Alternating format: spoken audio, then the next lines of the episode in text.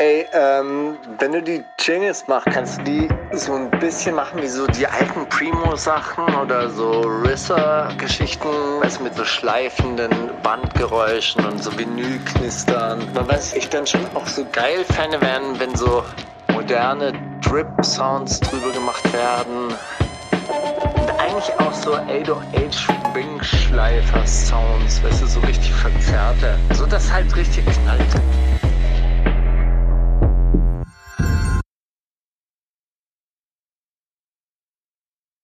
Albert aus Japan. Willkommen in der wundersamen Rap-Woche, der wundersamen Rap-Woche in Steigers Wohnung ohne Steigers Beisein. Wie findest du es hier? Ja, ich habe schon die, die goldene äh, ins Visier gefasst. Aber ich lasse sie mal hier. Ich glaube, viele Leute wissen nicht, dass es dich wirklich gibt. Ich glaube, für viele Leute bist du so ein Symbolbild des verlorenen Sohnes und so ein geflügeltes Wort geworden, natürlich nur in dieser Wochis Patreon, Patreon Wochis Bubble, äh, die ja komplett auch fernab von, von jeglichem Vergleich ist.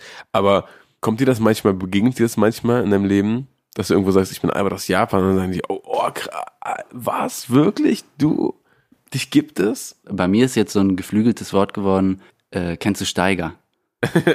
weil, weil, also das muss ich erstmal grundlegend abchecken und dann kann ich das Leuten verständlich machen, ja. was ich mache. Also so, so richtig verständlich ist es ja sowieso nicht. Ähm, und ansonsten äh, taucht es halt in meinem Leben auf, wenn ich viel Fahrrad fahre und währenddessen Musik höre und oder oh, ist verboten. Aber ich mache das natürlich nicht. Aber das ist verboten. Ähm, das ist mittlerweile bei mir andersrum. Bei mir kennt mittlerweile jeder Steiger und bei mir ist mittlerweile eher so, dass ich Probleme habe, Leuten Sachen aus meinem Leben zu erzählen, weil die sagen, ja, ich weiß. Wir reden, wir reden doch einmal die Woche. Ich sag nur nichts.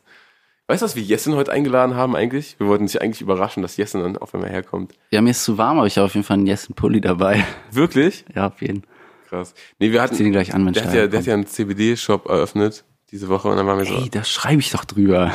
Kurz. Wo, wo? In einem super witzigen Zitatelwitz. Heute? Ja, klar. Oh! Krass, okay, ich habe mich auch ein bisschen vorbereitet. Ich habe mich allerdings aus anderen Quellen vorbereitet als, als dem Social Media von Jessen, aber das ist natürlich sehr schön. Ein Freund von mir hat letzte Woche in, in, in Calais gedreht. Hast du das, also, kennst du Bilder da aus, aus Calais? Das, ich habe das von vor zwei Jahren ungefähr mitbekommen, als ein anderer Freund von mir da gedreht hat. Und das war, da, das war so das Peak von diesem Camp. So, das war ne, lauter, mhm. ah, lauter ja. Leute, die von, äh, von Frankreich dann nach England rüber wollen. Das ist ja Dover mhm. Calais, ist ja diese engste äh, der Ärmel, nee, ist das Ärmelkanal? Wie heißt der? Ja, ich glaube ja. Ärmelkanal. Ähm, und das sind dann Leute, die probieren auf diesen Zug, der durch diesen Vakuumtunnel fährt. Oder ist das Halbwissen? Ich weiß nicht. Ist das mhm. schon fertig, dieser Tunnel oder nicht? Auf jeden Fall sind da Leute auf den Zug aufgesprungen. Immer, doch, die dann, doch, den gibt's schon lang, glaube ich. Ne, die dann durch diesen, ob das Vakuum ist, ist glaube ich halt. Also auf jeden Fall gibt's da einen Tunnel schon lang. Die, die, die haben dann probiert, auf diesen Zug aufzuspringen und sind auch reihenweise verunglückt beim, beim ne, das hat auch dann äh, immer jemand braucht, der den Zug ausbremst, also irgendwas hält sich auf den Gleisen auf, mhm. damit jemand bremst, runtergeht, dann haben hinten Leute Zeit aufzuspringen, irgendwie zwischen die Waggons oder im besten Fall in die Waggons zu gelangen und durch diesen Tunnel nach England zu kommen. Ah, diese Kontrollen kenne ich, glaube ich. So, und dann wird er in diesen Waggons rumgestochert und so und Leute halten, also ganz wilde Szenen und damals war das aber auch so ähnliche, ähnliche Überbelastung der Kapazität wie jetzt in Moria dass irgendwie das für 4.000, 5.000 Leute mal gedacht war und dann haben da irgendwie schon 16, 17 gewohnt. Der Herr Steiger, natürlich. Na? Kleini, alles klar? Noch. Willst du dich setzen? Willst du, willst du mitmachen? Wir haben hier so ein Medienprojekt, das fangen wir gerade an. Aber kein Mikrofon für dich. Das finde ich gut. Ey, das tut mir leid. Steiger, uns ja, zu sein. Das war höchstwahrscheinlich war es meine Schuld. Ich habe es einfach falsch aufgenommen. Aber wir haben jetzt zum Glück noch einen Schlüssel. Das ist, kommt uns immer wieder zugute. Ich erzähle gerade von Calais. Was sind deine letzten Bilder, die du aus Calais bekommen hast? Na? Ein Freund von mir war jetzt in, in, in Calais, hat letzte Woche da gedreht und hat gesagt, es sind, er hat super viele Leute kennengelernt, die ähm, aus Deutschland abgeschoben wurden und jetzt dann über Calais probieren nach England zu kommen. Ja. Die auch Deutsch sprechen, weil die jetzt jahrelang hier gewohnt haben. Er hat zum Beispiel einen Jungen kennengelernt, der, den die mitgenommen haben. Das durften die dann nicht filmen, weil das äh, gegen die Corona-Auflagen verstoßen hat. Aber die haben den mitgenommen und der meinte dann im, im Auto, oh, kann ich einen Song anmachen? Und Ja, klar. Also er hat doch ne, Deutsch geredet, wie gesagt. Und dann hat er das Handy genommen von meinem Freund und hat äh, Rin und Bowser keine Liebe angemacht und hat das sehr laut an diesem Auto gehört und war so, ja, und hat das so laut mitgesungen. Und mein Freund hat gesagt, es war Gänsehaut, weil das ja der, der, dem gibt das ja was ganz anderes als jetzt uns, die das irgendwie in Modus Mir hören und denken, ja, ach, komm, Alter, lass gut sein. Für den ist das halt, ja, man, das erinnert mich an die Zeit in Deutschland und warum liebst du den Typ mit den Nikes? Aber wahrscheinlich dann immer noch trotzdem abgeschoben wegen nicht genug integriert oder sowas. Steiger, Ahnung, ob die, äh, Steiger, pa, pa, pack dir mal ein, pack dir mal ein, pack dir mal ein Mikrofon an jetzt hier. Wir nimm dir mal einen Platz. Wir spielen mal den ersten Song und dann erzähl uns das mal nochmal vor dem Mikrofon. Möchtest du was spielen, Albert? Sorry. Ich muss noch zuerst. drüber nachdenken. Mach du mal. Okay, ich spiele von äh, Suspect und Gigs Bruce Wayne. Die haben äh, Phantom der Oper gesampelt einfach. Und das klingt köstlich. Ähm, den wollte ich eigentlich letzte Woche spielen, der ist schon eine Woche draußen, aber dann jetzt auf diesem Weg. Markus Steiger, live in Markus Steigers Wohnung, gleich für euch nach der Werbeunterbrechung. Bleibt dran.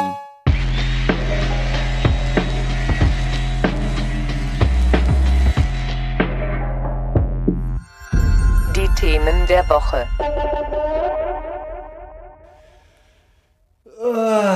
Ja, Steiger pünktlich in die Themen der Woche reingeslidet. Oh, das ist echt gut. Ihr habt schon angefangen, das finde ich auch gut.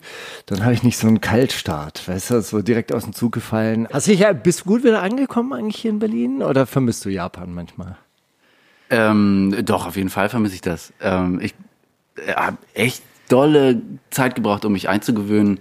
Äh, mich haben so soziale Kontakte überfordert und so, dass man, dass man irgendwie Feierabend hat und sich überlegen muss, was mache ich denn dann? Und ich habe ein paar Mal das gehabt, dass ich, dass ich irgendwie zu Hause saß und dachte so, ja, wieso, was mache ich denn jetzt mit Zeit? Weil Die muss ich jetzt irgendwie totschlagen und Das ist geil. suche ich mir jetzt Hobbys oder so. Weil du vorher immer gearbeitet hast oder weil du vorher dort keine anderen äh, Deutschen kanntest und dir dachtest, ja gut, mit wem soll ich jetzt groß Also hängen? weil, weil sowieso, ähm, also es war halt alles super, super extrem. Die Freizeit war klar, dadurch, dass ich, dass ich so, so viel gearbeitet habe, dann war klar, dass ich die tendenziell äh, mit Kollegen verbringe.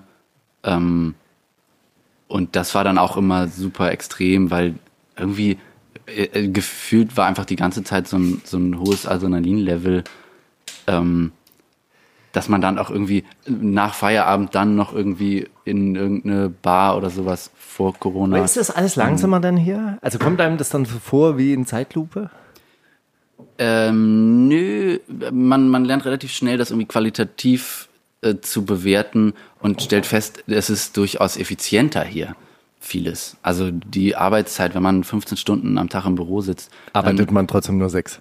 Ja, nee, man schafft schon auch sehr, sehr viel, aber man pennt halt mindestens ein, zwei Stunden davon. Ähm, und isst auch zweimal am Tag und dann ist das auch gar nicht so viel. Man ist halt einfach nur immer im Aber, aber die FaceTime ist da. ja, genau. Ja, also die Zeit, die, Präsenzzeit, Zeit, wo du dein ja. Face zeigst im Büro. Aber Albert, ich kann dir einen Tipp geben. Leg die Kinder zu, nie wieder Langeweile. Nie wieder Zeit auch. Ja. Hm, ja. Das ist Quatsch.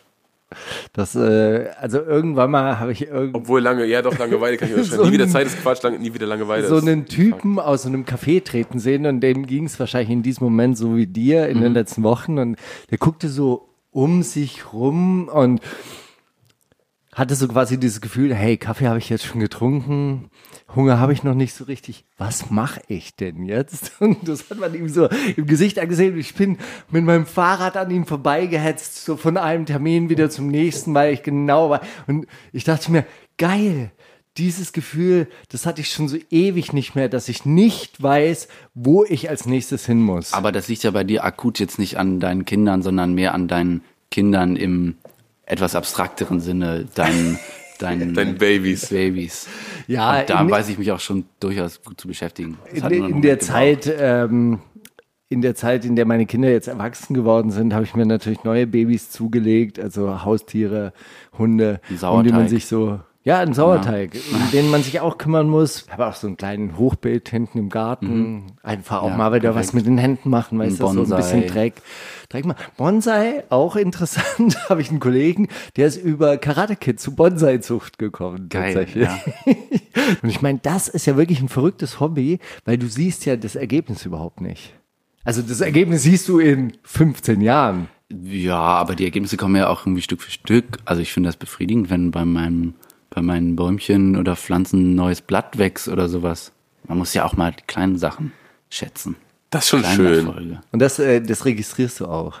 Diese, die, die, dieses Ja. Blatt. Oh, Also, oh, das ist ja. ein neues Blatt. Wenn ich, wenn ich Zeit und Muße habe, da mal hinzugucken, dann doch, das ist schon, schon befriedigend. Man zwei Wochen nicht hingeguckt und dann ist es plötzlich größer. Klasse.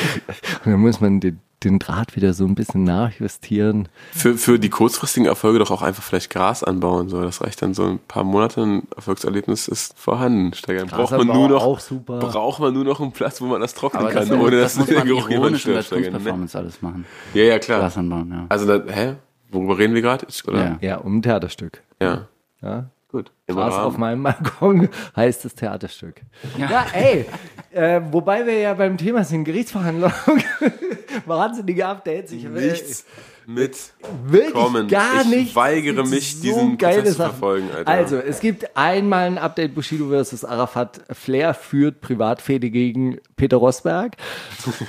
also, ich, ich äh, kündige die Themen jetzt mal so ein bisschen an. ja, ja, tease mal. Update zu Deutsche Wohnen enteignern. Gab es Oh. auch eine einschneidende Entscheidung des Berliner Senats. Desodogs Witwe zu dreieinhalb Jahren Haft verurteilt in Hamburg. Wegen?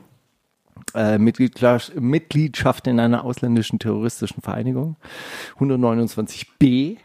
Ja, Nicht wir haben etwa das, Letztes Mal haben wir über 129a. 129 ist Mitgliedschaft in einer kriminellen Vereinigung. 129 A ist Mitgliedschaft in einer terroristischen Vereinigung Inland. So, dann die Frage, warum ist 6 9 nicht mehr bei Instagram zu sehen?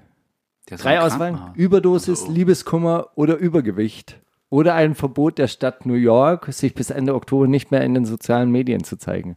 Boah, das ist ja, das ist ja eine mega geile Maßnahme. Ich finde, also das ist ja vorausgedacht.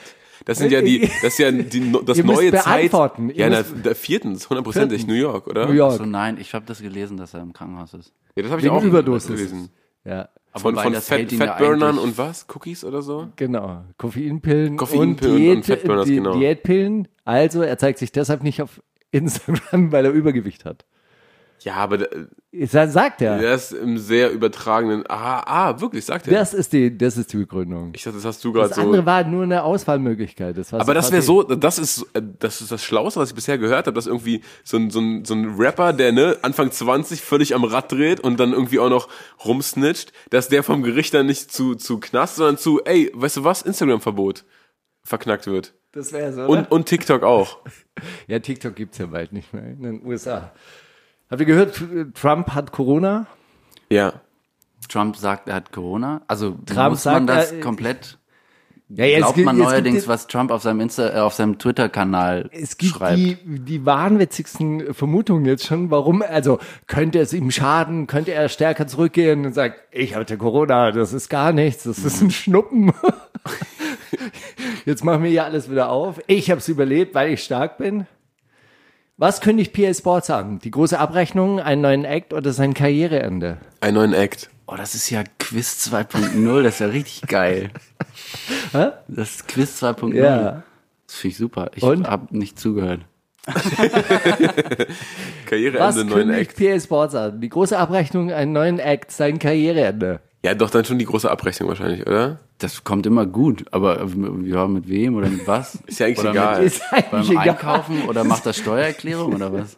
Das ist komplett egal. Er hat angekündigt, alle seine Künstler in der nächsten Woche mal abrechnen zu wollen, weil die sich beschwert haben. Ach, innerbetrieblich Nein, Spaß. Natürlich macht er die 100 Bars, eine neue 100 Bars Folge. Ja, endlich. Die große Abrechnung. Hey, und dann ist Jesus verurteilt worden zu 1,5 Jahren Gefängnis. Das habe ich auch mitbekommen. Ich habe auch mit äh, zugespielt bekommen, dass der Richter gesagt haben soll, ja, wer hätte denn einen Knast verdient, wenn nicht sie? Ja, Rap Update hat tatsächlich den gesamten Dialog dann äh, abgedruckt. Es geht, geht so. Der Richter sagt, sie wussten, dass die Luft dünn war. Wer, wenn nicht sie, gehören in den Knast? Sie sind ein Sozialrüpel. Sie missachten die Regeln des sozialen Miteinanders aufs Übelste. Jesus. Sie auch. Wer sagt es selber? Aber äh, überraschend wortkarg für ihn. Ja, Richter darauf. Das Schöne ist ja, ich habe hier das letzte Wort. Ich habe dazu ganz, ganz, ganz treffend gelesen, dass das ja jetzt nicht, also nicht groß erstaunlich ist, dass es irgendwie über die Forderung der Staatsanwaltschaft hinausgegangen, was dann doch irgendwie bemerkenswert ist. Ähm, aber dieser Richter ist schon bekannt, weil er G20-Teilnehmer vom letzten Jahr konkret irgendwie einen zu 31 Monaten Haft verurteilt hat, weil dem zwar nicht ganz nachgewiesen wurde, aber er hat das geglaubt, dass der irgendwie zwei Flaschen geworfen habe oder irgendwie sowas.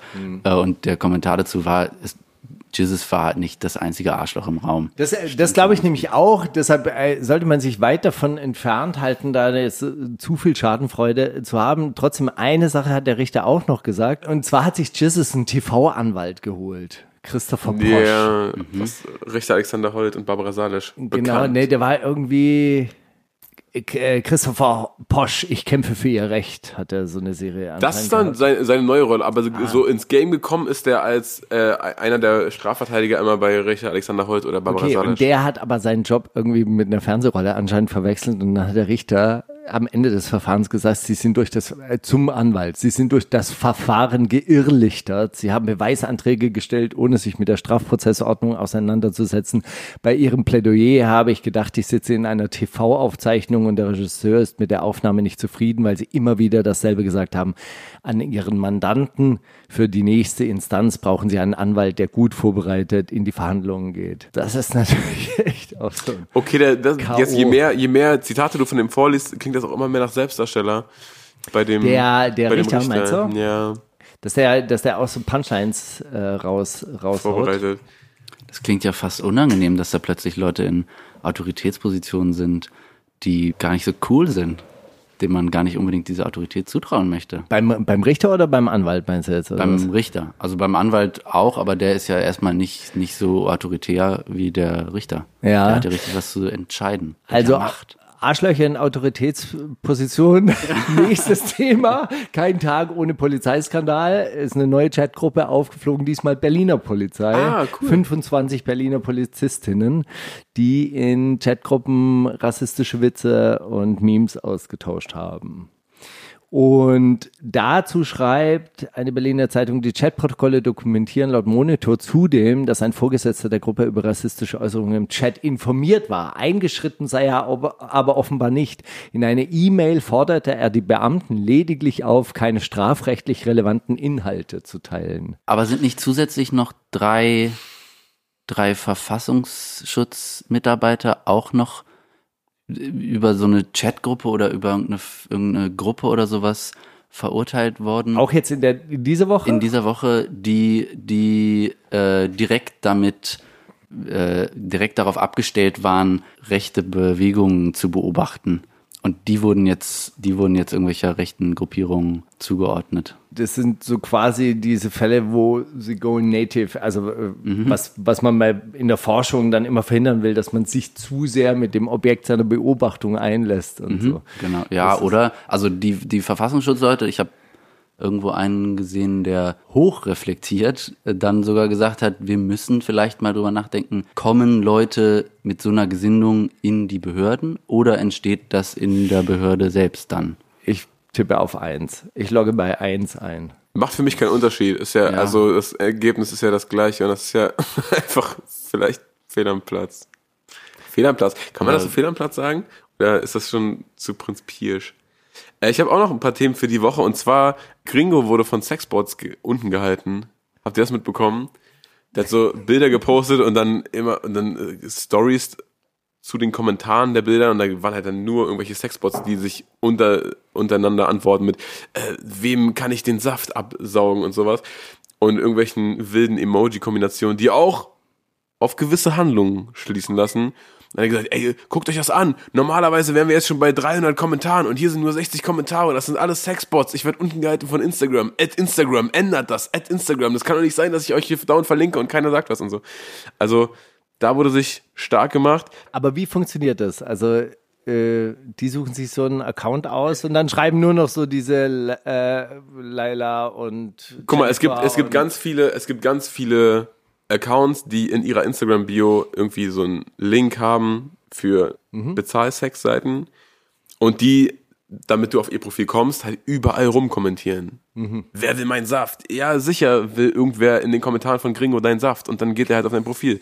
Und das äh, wurde jetzt aber ein bisschen sehr auf die Spitze getrieben. Das, wahrscheinlich ist das nicht so, dass dann eine Person hat einen Account, einen sondern die haben dann an. 30 Hey, hey na du, äh, neulich, letzten Abend, erinnerst du dich noch? Ruf mich doch an. Geh mal auf mein Profil. Ich habe noch die Fotos von neulich. Sowas hast du in deinem. Das habe ich manchmal in meinem Mail.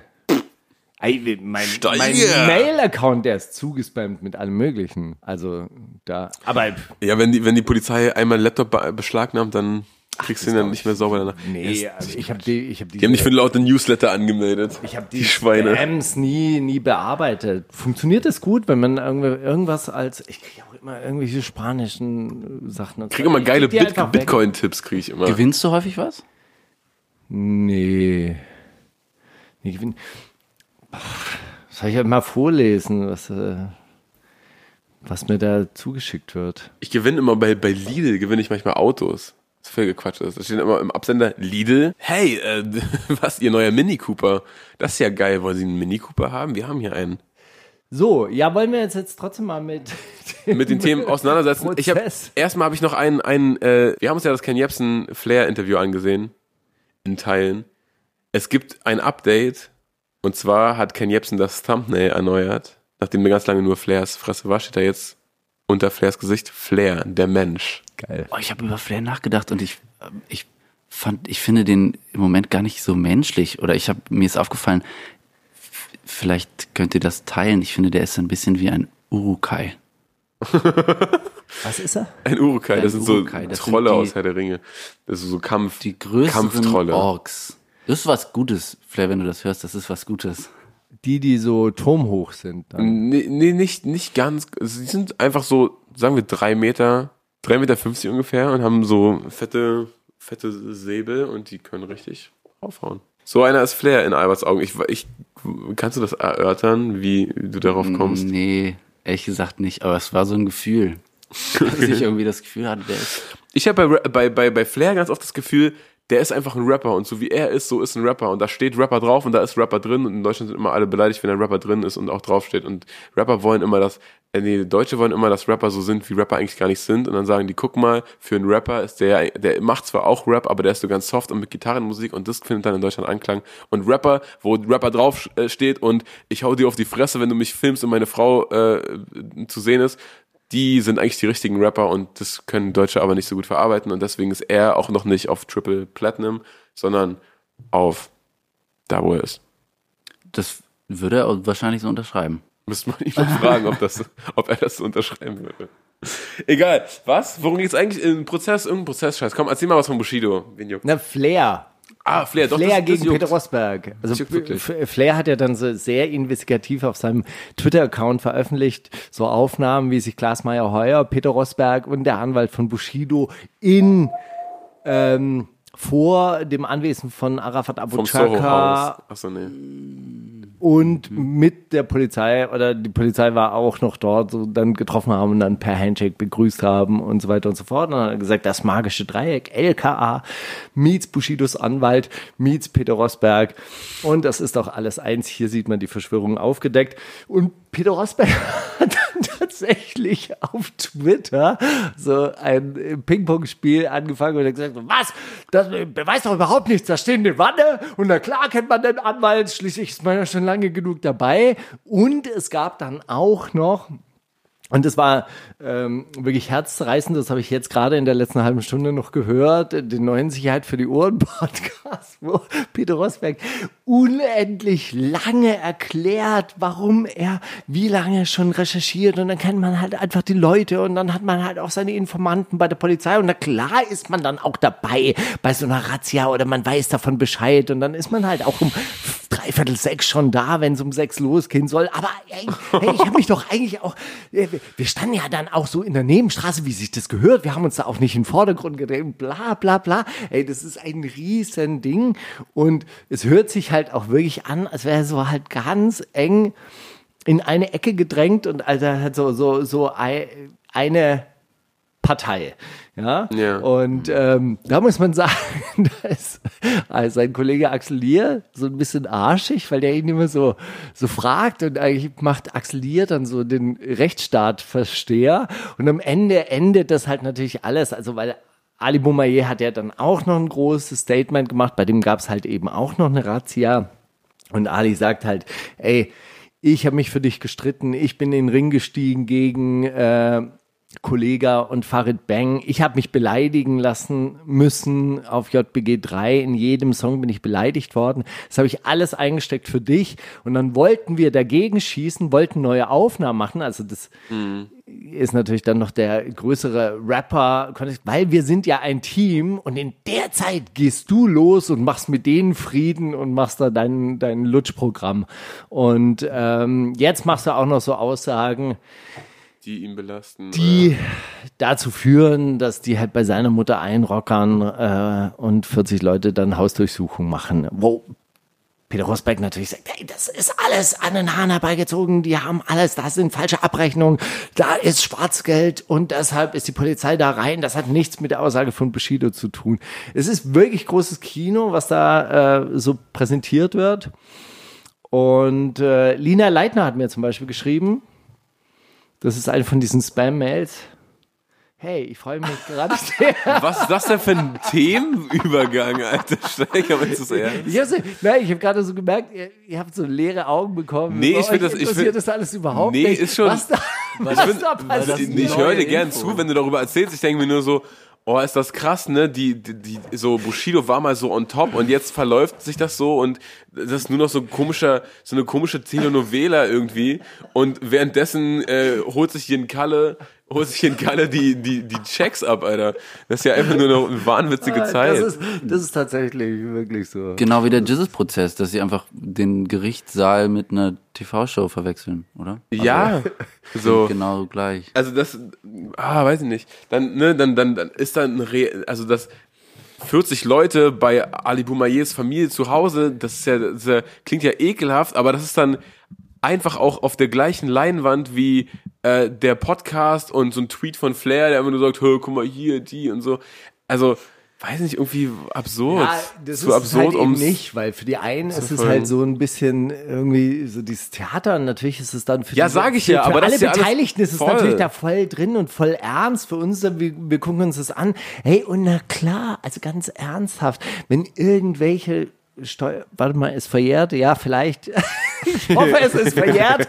äh, ich glaube, man muss zehn Jahre lang seine Akten aufbewahren. 2007 habe, ja, es ist verjährt. Also, wenn irgendjemand, und ich meine, das Finanzamt ging mir ja schon richtig auf, auf die Nerven.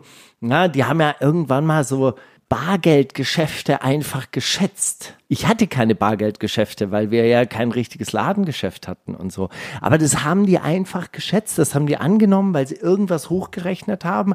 Und dann nehmen die deine T-Shirt-Bestände, wie viel, und dann rechnen die aus, und da fehlt aber noch ein bisschen was, dass irgendwie jede Woche irgendeiner meiner Rapper-Kolleginnen und Kollegen sich T-Shirts aus dem Lager gezogen hat. Ja, ich habe einen Zettel hingelegt und so weiter. Das äh, kannst du dem Finanzamt gar nicht so, so in der Größe erklären. Hey, natürlich, wenn du Live-Geschäft hast, wenn du in irgendwelchen Diskos auftrittst und so weiter, die Steuer wird was finden. Logisch. Kommt viel weg. Ey, Royal Bunker Lager, wie viele Zettel da in der Kasse hätten liegen sollen? Ey, come on.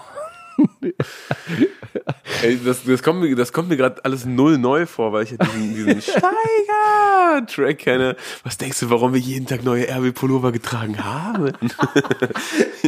Ja, und am Schluss kommst du, kriegst du dann die große Rechnung vom Finanzamt, ja 12.000 Euro. Ja, das habe ich bei dem Schätzung. Track damals nicht bedacht. Ey, es gab eine Sache, die war wirklich, die, ey, die, die war so krass. Da hatte ich eine Rückstellung gebildet und für eine Rückstellung musst du so eine Liste anlegen, für was du diese Rückstellung und diese Liste hat gefehlt. So bis ich die dann auf irgendeiner Diskette wiedergefunden habe und dann Diskette. beim beim Finanzamt einreichen konnte, dass diese Liste tatsächlich existierte. Ey, Wie direkt war da eigentlich von dir die, die Schlussfolgerung? Hast du nicht mal BWL oder so zumindest mal anstudiert? ey, das ist so witzig, weil ich habe bei BWL einen Buchhaltungskurs, nee, wie heißt das? Ähm, Rechnungs, Rechnungswesen heißt das, glaube ich. Machen dürfen. Und dann lernst du die Grundlagen der Buchhaltung. T-Konten, ja, so richtig so italienisches System von 1492, als die doppelte Ja. Buchführung eingerichtet wurde, ja, T-Konten. Und ich habe angefangen, original jedem meiner Veröffentlichungen am Anfang ein T-Konto zuzuweisen, ja, und habe diese Listen geführt, so per Hand, wie viel verkauft wurde, wie viel rausgegangen ist und so weiter. Und habe das wirklich relativ sauber geführt und hatte dann auch so ein Buchungsjournal. Ja, wie ich das gelernt habe an der Universität. Aber da waren die T-Shirts schon alle verkauft. BWL, da gab es noch keine T-Shirts, das waren Tapes. Und dann hat ein ehemaliger Kochkollege von mir, der hat auf Steuerberater umgesattelt und hat gemeint, ey, ich kann dir helfen oder ich kann die Steuer für dich machen. Und dann meinte ich, ja geil, ich habe so eine Buchführung, guck mal. Und habe ihm diese Blätter gegeben und er guckt sich die an. Meint, was ist das? Der hat es noch nie gesehen, weil die arbeiten natürlich mit Buchhaltungsprogrammen, die checken das halt. Also niemand führt Buch mit T-Konten. Niemand. Ja, außer ich, weil ich habe es ja an der Universität gelernt. Da ist mir aufgegangen, dass BWL-Studium für die Praxis relativ untauglich ist.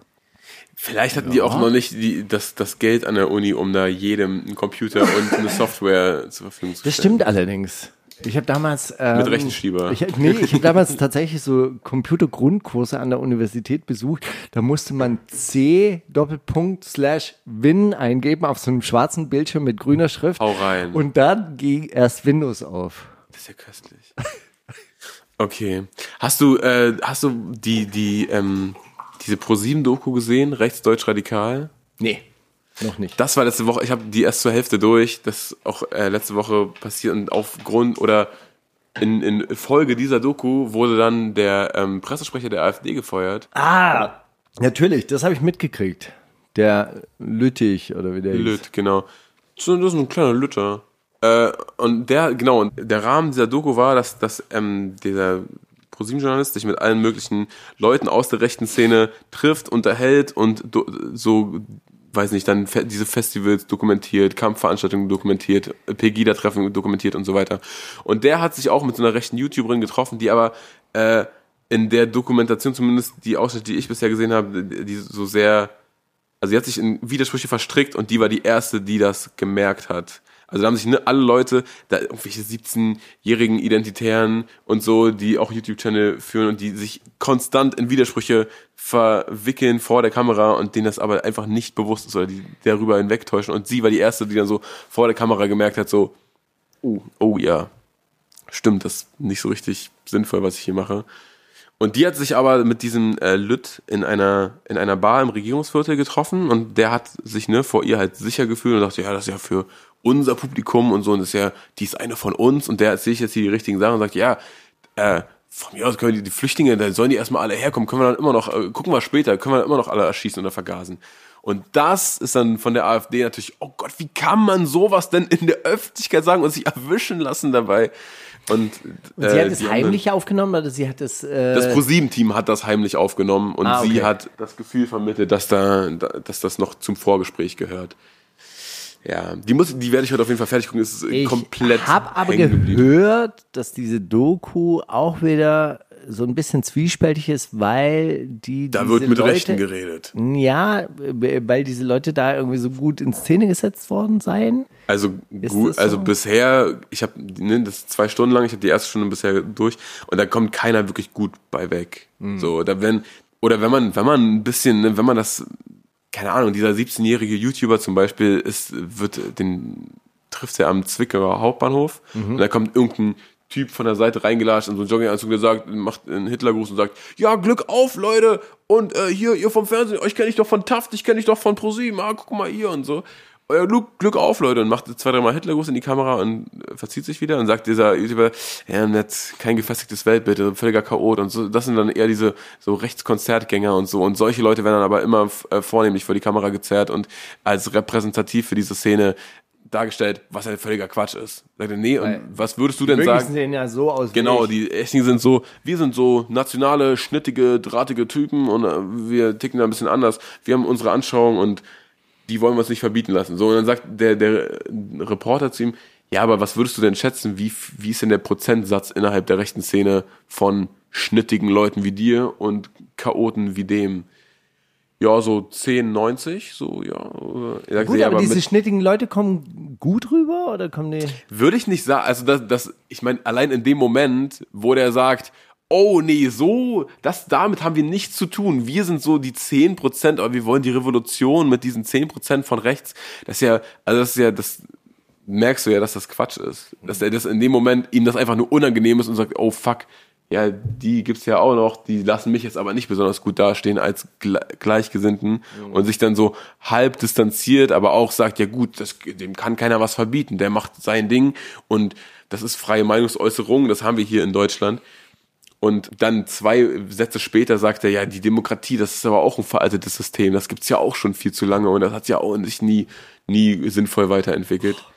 Naja, also da, so richtig, so richtig schlau kommt da keiner von denen rüber und das ist auch alles ein Riesen. Gibt dann da diese, diesen Kampf der Nibelungen Veranstalter. Da war ich mal. Also Äh, ich war auf der Wiese daneben. Das ist ganz schön unangenehm. Vor allem, als sich die Polizei zurückgezogen hat.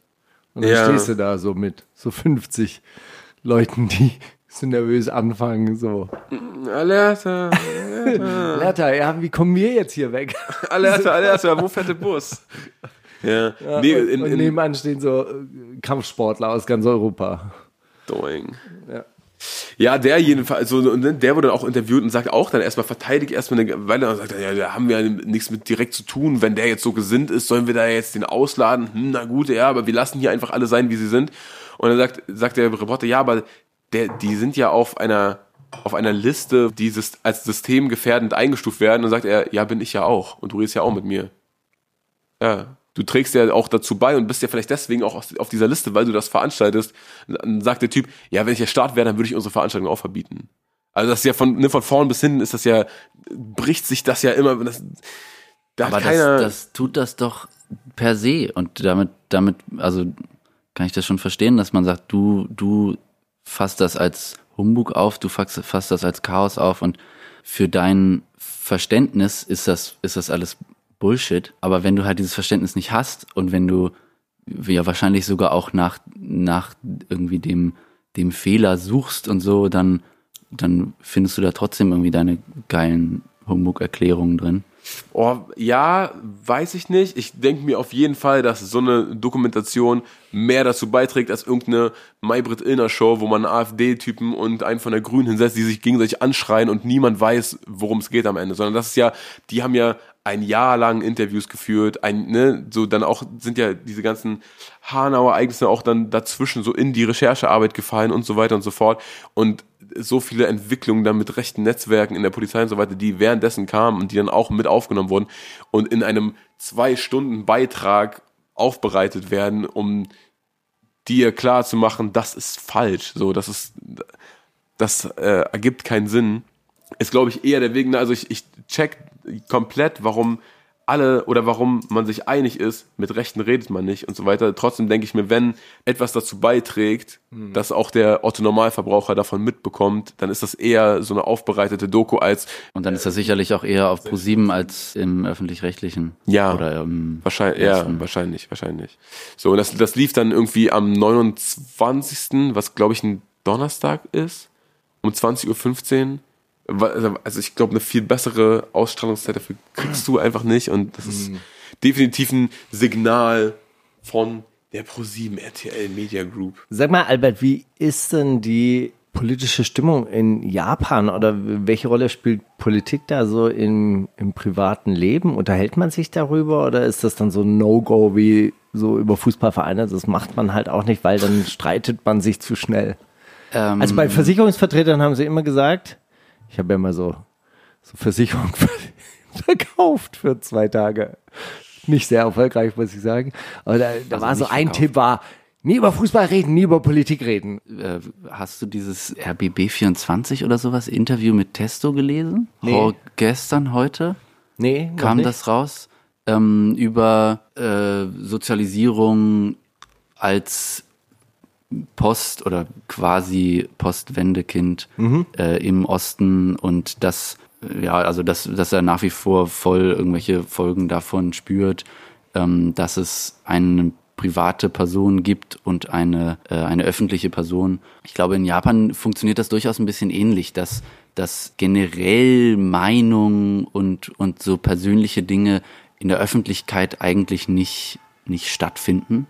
Es gibt schon durchaus einen Diskurs, aber man, man kritisiert niemanden öffentlich, man, man gibt auch öffentlich nicht so viel von sich selbst zu erkennen. Und ob das dann irgendwie im privaten Rahmen, ich habe nicht das Gefühl, dass es bei denen im privaten Rahmen besonders viel passiert, oder zumindest bei den allermeisten Japanern, ähm, dass da im privaten Rahmen besonders viel irgendwie äh, Diskurs passiert. Ähm, aber das ist auch ein relativ, also ich, ich weiß nicht so viel über tatsächliche Parteienpolitik in Genau, Japan. aber es gibt ja Parteien.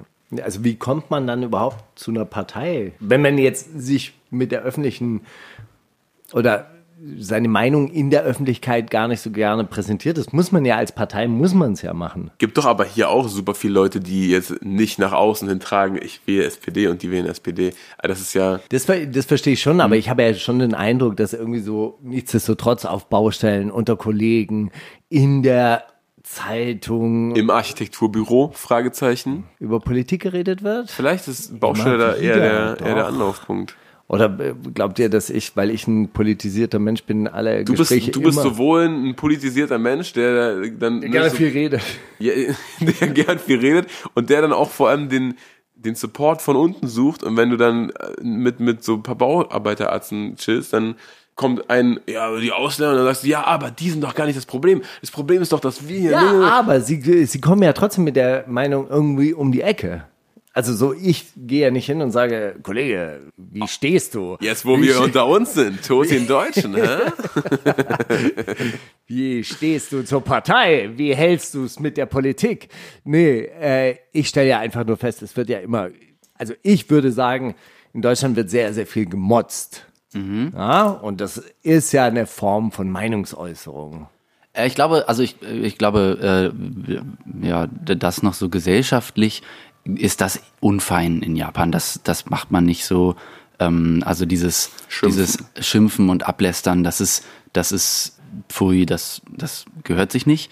Äh, tatsächlich, ich finde, ich fand das teilweise ähm, unangenehm, wenn jemand hinter mir Fahrrad fährt und ich laufe auf dem, auf dem Radweg, dann steigen die ab und klingeln nicht, weil sie mich nicht kritisieren wollen und so, weil sie äh, da irgendwie, ich, ich kann das nicht so genau erklären. Ich fand das aber, ich, ich habe mich immer, ich war sehr gestört davon, weil ähm, ich finde mich dadurch irgendwie mich jetzt einer. passiv-aggressiv kritisiert und das, das gefällt mir gar nicht gut.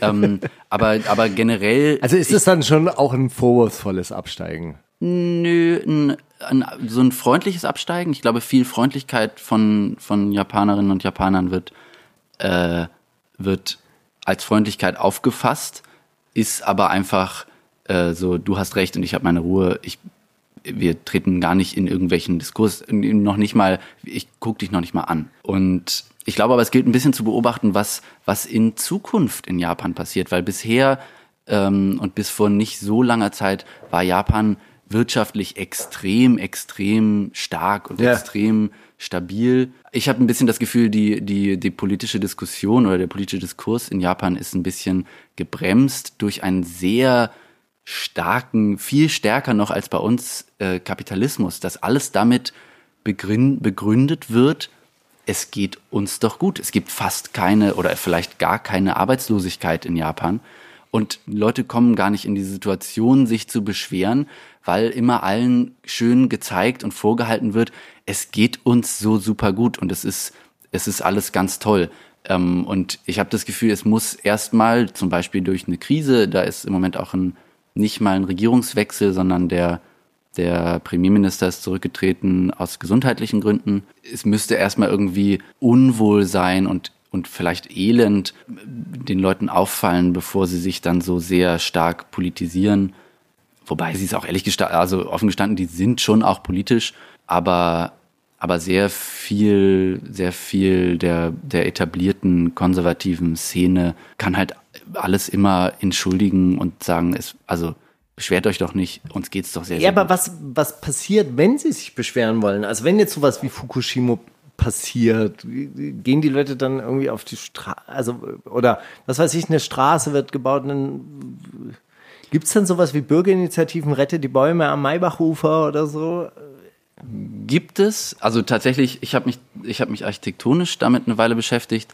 Ähm, es gab, äh, es gab große Ausstellungen auf, auf den Biennalen der Welt ähm, von von äh, Leuten, die quasi oder von von weltberühmten Architekten ähm, oder in meinem Fall Architektinnen, ähm, die die in diesen betroffenen Regionen dann so partizipatorische Prozesse anleiern und und koordinieren, was auch ein bisschen offen gestanden nicht eine Bewegung ist, die daraus kommt. Und einige von diesen einige von diesen Projekten haben vor dem, vor dem Tsunami 2011 in Fukushima existiert. Ähm, aber auch da, auch da war noch, war, finde ich, ein sehr, sehr starker Zusammenhalt innerhalb Japans äh, zu spüren. Die haben, ich habe das, ich habe neulich irgendwo vorbereitet drüber gesprochen, äh, die haben wirtschaftliche Verluste von 400 Milliarden Dollar oder sowas dadurch verzeichnet und die die Durch Städte Fukushima. durch Fukushima. Ähm, und die Städte das das Nuklear wie nennt sich das? Nicht Supergau. Die Nuklearkatastrophe da war gar nicht das große Problem sondern sondern die Städte in dieser Region um um die Stadt Sendai äh, und da wo der wo das Epizentrum am nächsten war die waren komplett weg. Da stand nichts mehr für eine Stadt die heißt Rikusen Takata da ist äh, ein großes Symbol ist eine Eibe oder so ein Baum, der in der Mitte der Stadt stehen geblieben ist und das war weit und breit das einzige, was da noch stand. Ähm, und das ist wirklich, also das, das war ja eine Naturkatastrophe und und die haben das ganz gut verstanden, was vielleicht auch gar nicht nur schlecht ist. Die haben ganz gut verstanden, die Leute dahinter zu vereinen und zu sagen, uns ist was Schlimmes passiert, wir müssen jetzt gemeinsam an einem, an einem Strang ziehen. Leider haben sie damit zum Beispiel auch begründet, es gab so eine Art Volksentscheid, äh, erstmal, es wurden erstmal alle Atomkraftwerke im Land abgestellt. 52 waren das oder sind das, glaube ich. Und dann gab es ein paar Jahre später, ich erinnere mich, weil ich da das erste Mal gerade in, in Japan war, ähm, 2015 gab es dann so eine Art Volksentscheid oder irgendeine Art öffentliches Votum, wo sich eine kleine Mehrheit tatsächlich dagegen ausgesprochen hat, die wieder ans Netz zu nehmen. Und Japan hat bis dahin, das sind vier Jahre seit der Katastrophe dann gewesen, Japan hat existiert, aber äh, die sind trotzdem wieder ans Netz gegangen. Und wa- ich glaube, ich weiß nicht so genau, wie die Regierung das begründet hat, aber irgendwie sind die da ohne, ohne große Verluste durchgekommen und haben gesagt, wir brauchen das, um wirtschaftlich stabil zu bleiben. Und dann haben die Leute gesagt, ja, wir, wir vertrauen euch da. Ich spreche da viel mit meiner Mutter drüber, die das irgendwie aus noch einer bisschen einer anderen Perspektive sieht, weil sie halt, also weil sie dort geboren ist. Und ähm, ich weiß nicht, ob das zum Beispiel daher kommt, dass das eine Insel ist und dass die irgendwie mehr noch sich für sich oder auf sich allein gestellt sehen. Aber also das jetzt in große politische Zusammenhänge zu setzen, das übersteigt irgendwie, glaube ich, den Intellekt von einzelnen Menschen. Ich habe mich als Politikwissenschaftler interessiert natürlich dann, wie so Entscheidungen zustande kommen, wie die Verwaltung arbeitet, aber das können wir ja dann in einer äh, späteren Sendung vielleicht mal erörtern. Aber finde ich natürlich trotzdem interessant, halt, wie auch so eine insgesamte Stimmung halt eben auch zu einer gewissen Art von Politik führt. Ja, also weil, weil das kann man ja schon sagen. Also die Stimmung hierzulande ist ja schon, also das, was viele als Spaltung der Gesellschaft irgendwie so gerade beschreiben. Also die, die Stimmung ist ja schon hochgekocht, habe ich den, den Eindruck. Ja, weil es hier lang keine Krise gab, so richtig, oder? Also so, ich habe, als du gerade auch Fukushima gesagt hast, habe ich im, im Kopf immer an Hiroshima gedacht und dachte so, das ist doch ewig her. Warum kommst du mit Hiroshima? Fukushima war ja dieser Reaktorausfall. Genau. da dachte ich mir so, krass, das ist noch gar nicht so lang her. Nee. Und dass dann natürlich äh, strahlt das noch in die Gegenwart wahrscheinlich, wenn das irgendwie. Aber die sind durchaus, die sind durchaus miteinander zu vergleichen und das Ganze ist noch, also es gibt so eine, so eine Reihe an quasi Traumata der Modernisierung in Japan. Ähm, und da zählen diese, diese Atomtraumata zählen da ganz groß rein, beziehungsweise, also Fukushima ist nicht, nicht das Atomtrauma, sondern ist eher dieser, dieser Tsunami, wie gesagt. Und äh, ein Zeitpunkt 1868 hat Japan erst angefangen, diplomatische Beziehungen ins, in Ausländer außer die Nachbarstaaten zu haben. Ähm, und in dem Zeitpunkt war auch, war auch ein großer Knick oder ein großes Trauma für, für Japanerinnen und Japaner, weil sie da quasi gesagt bekommen haben, wir funktionieren, aber wir müssen, wir müssen uns sehr verändern, wir müssen Industrialisierung aus dem Ausland importieren, um konkurrenzfähig zu Da bleiben. beschäftigt sich doch die Serie Samurai damit, oder? Ich glaube, es war so ein Amerikaner, der nach, äh, der nach Japan kommt und da zum ersten Mal so, so quasi die japanische Kultur mit einem Westler dann in Mhm. Kontakt trat und er dann aber auch so Samurai wurde. Aber ist die, ist die, kitschig. Ja, das ist, ich glaube, ich glaube, aus heutiger Sicht, das müsstest du, glaub- also guck dir das mal an, so quasi 30 Jahre nach der Erstausstrahlung, was da wahrscheinlich an kolonialen äh, Klischees drin mitverarbeitet worden ist, das ist bestimmt äh, sehenswert und Analyse, Analyse wert. ja. Ich habe neulich übrigens in dem Zusammenhang eine sehr lustige Reportage auch wieder auf Deutschlandfunk äh, gehört, wo sie so alte James Bond Filme auseinandergenommen haben. Ich weiß nicht, hatte ich, hatte ich darüber schon mal Nee. erzählt? Da haben sie sich halt wirklich angeguckt, wie halt da koloniale Bilder verarbeitet wurde, also was in Jamaika passiert. James Bond in Jamaika und der trifft dann halt also wirklich nur so tanzende und lustige äh, Reggae äh, singende Schwarze, die ihn dann aber ausrauben. Also, also so, Ach so. Gott. Und ähm, 1983 James Bond in Indien und er schmeißt einen Typen auf ein Nagelbett. Also so, die Stadtlandschaft wird inszeniert mit Elefanten, Kamelen und Fakiren, die auf Nagelbettern sitzen. Und er schmeißt einen auf ein Nagelbett und dann kommt wirklich der Witz, dass dieser Fakir sagt, oh, was macht der fremde Mann in meinem Bett? Oh Mann, Alter. wo du denkst, so 83, Alter, das ist jetzt gut, auch fast schon 40 Jahre her, aber es ist halt Bond, so, weißt du, so, als so wow. Als so 10, 11-Jähriger oder so, als, das, als ich das so geguckt habe, weil dann entdeckt habe, ey, es gibt da so eine Reihe und da gibt es so viele Teile von, die können wir jetzt alle ausleihen in der Videothek, geil. Fand ich das total cool, aber es ist auch dann im Nachhinein so, boah, wie, wie, wie, wie plump und dumm das alles ist. Dann habe ich mir irgendwann mal mit, mit 16, glaube ich, so den, der damals im Kino rauskommt, äh, angeguckt und war so, hä, warum, warum wartet man auf so einen Film? Was ist das für ein Trash alles? Ja, ich denke auch vielleicht, Ach, entschuldige bitte, die. Serie hieß natürlich nicht Samurai, sondern sie hieß Shogun. Shogun, doch, das habe ich schon mal gehört. hin oder her. Jetzt haben wir aber Albert aus Japan hier ni- nicht nur, um über ähm, japanische Traumata zu reden, sondern er ist natürlich auch der Zitate-Dorn. Deswegen würde ich jetzt ein Zitate-Raten einschieben. Steiger, hast du einen Track, den du spielen möchtest? Ähm, ich habe einen Track, den ich äh, spielen möchte und Darf ich raten? Sugar MMFK. Nein. Paname. Wirklich? Ja, den hatte ich jetzt mir auch schon Ach so, ich dachte leider so smooth.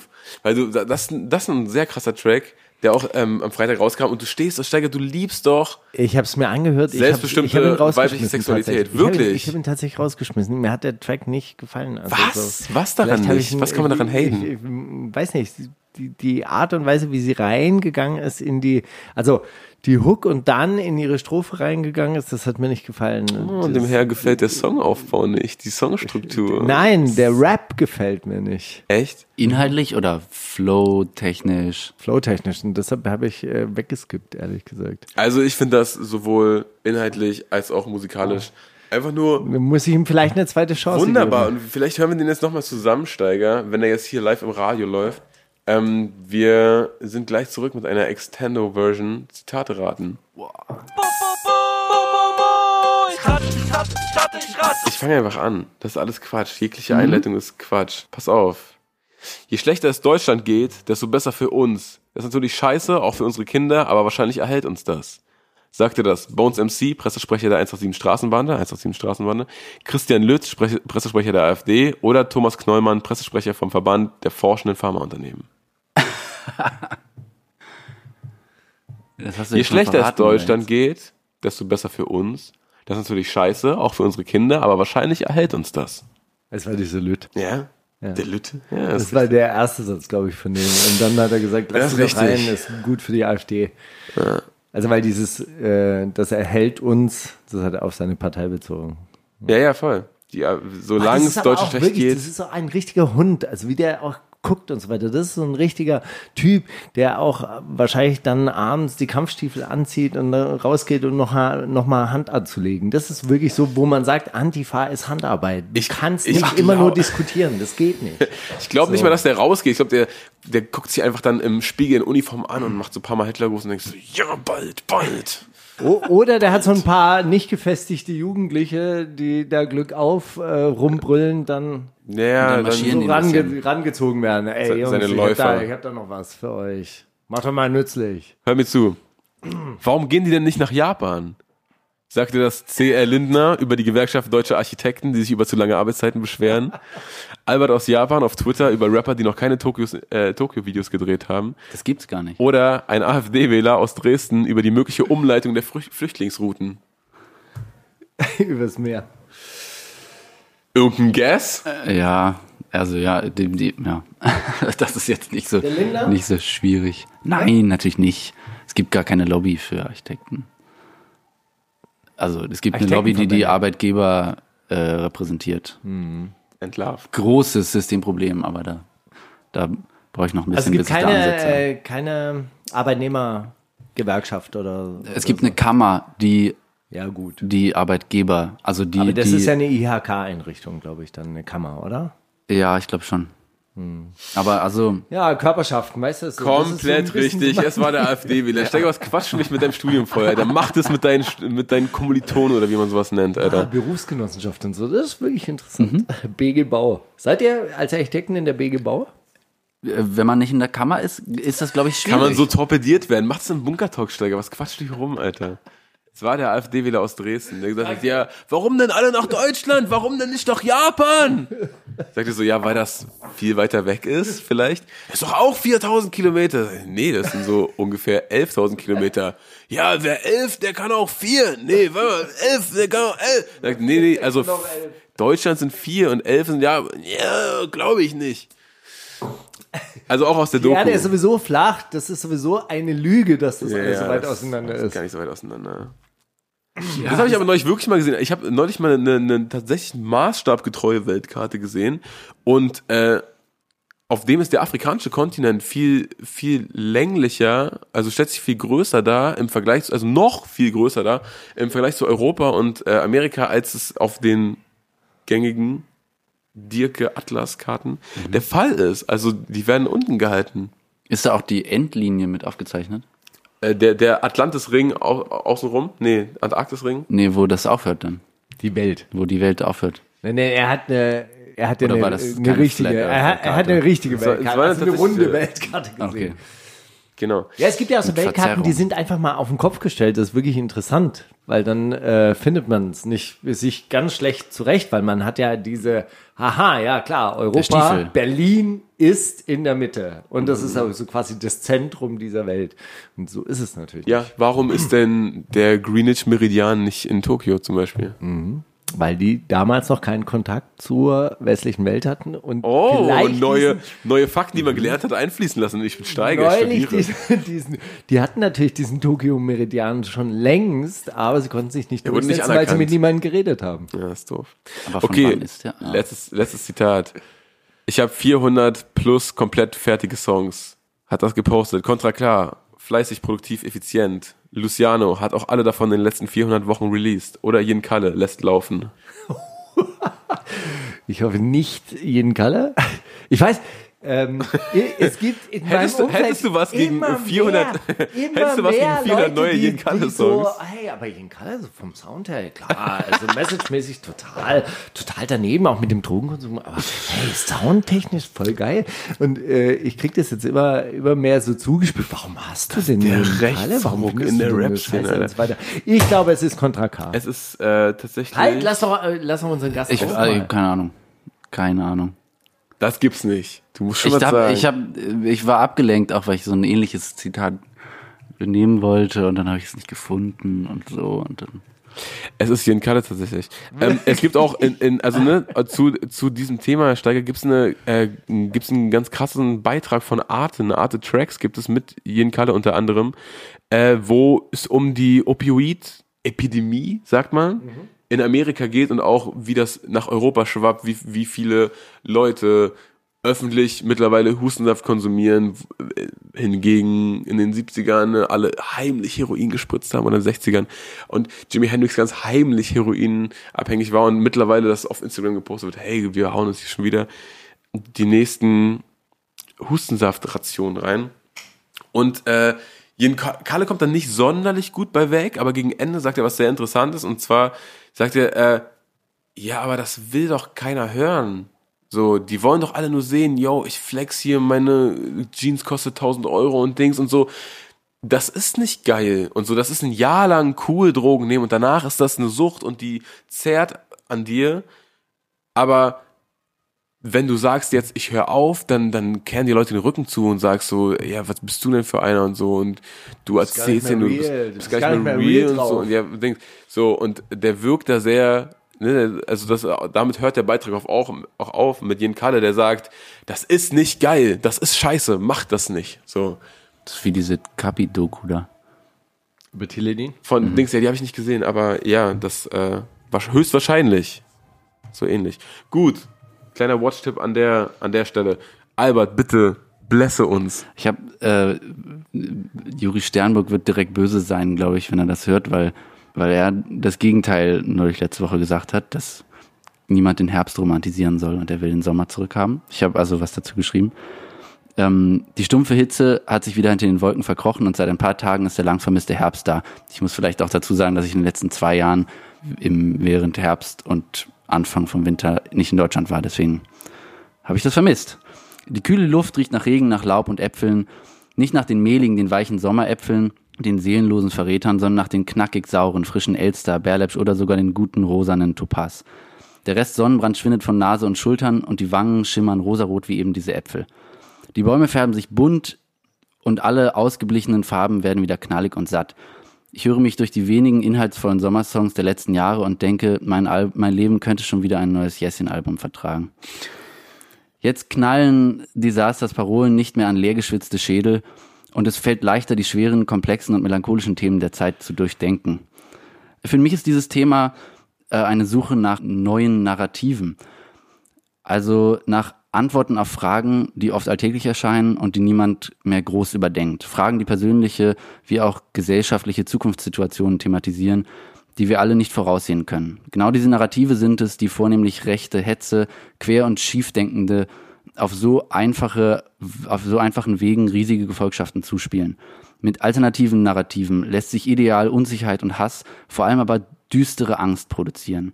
Auf diese Angst können sich viele einigen und umso wichtiger ist es im Gegenteil dazu, sich zu vereinen und positive Utopien zu malen, neue Narrative zu schaffen und den Menschen, mit denen Menschen sich identifizieren können und für die sie gemeinsam arbeiten. Will Teil von etwas Größerem sein und teile mich dann durch Kleinigkeiten, sagt Grimm und trifft einen guten Punkt. Wir müssen einer Zukunftsidee einen neuen Anstrich geben, eine neue Farbe und diese Farbe muss bunt sein.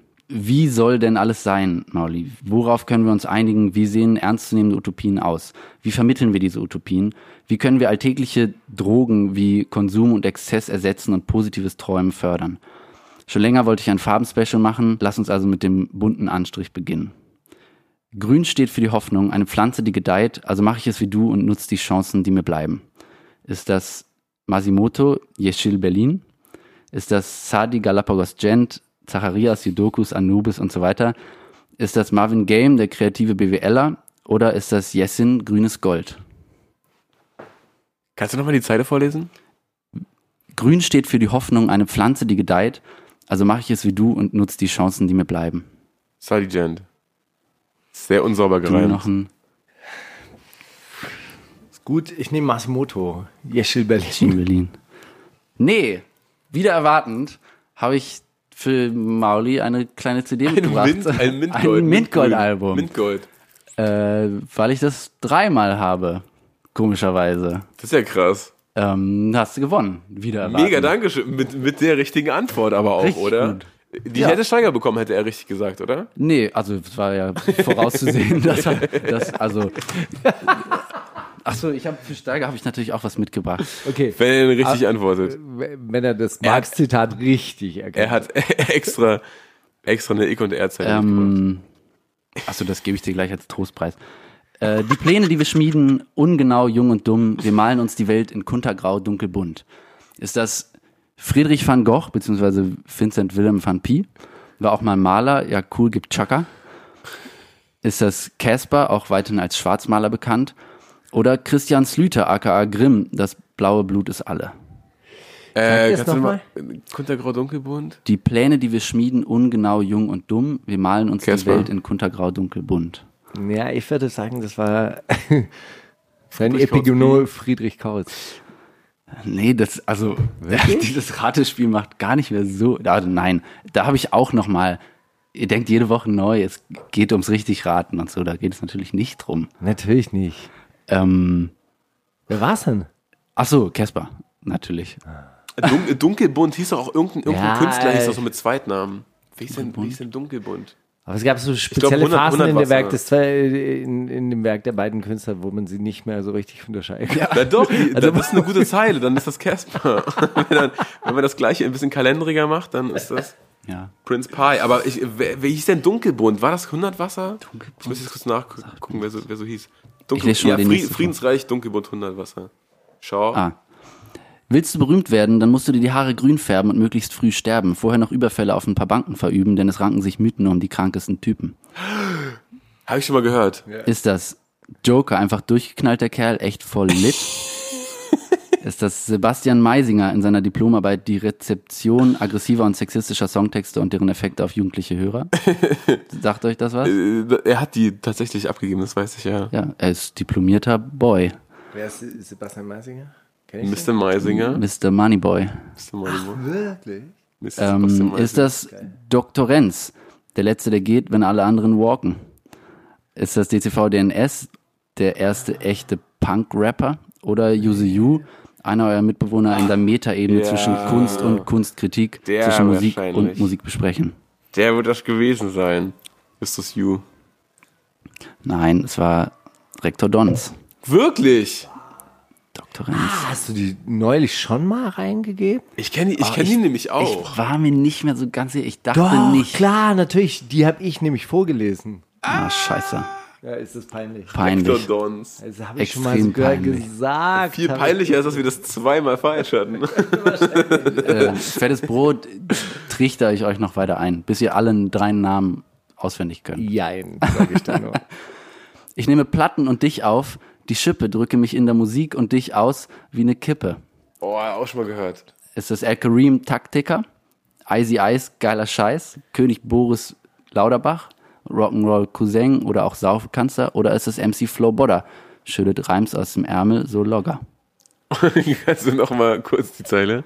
Ich nehme Platten und dich auf, die Schippe drücke mich in der Musik und dich aus wie eine Kippe. Flo Bodder. War sogar angefloht jetzt.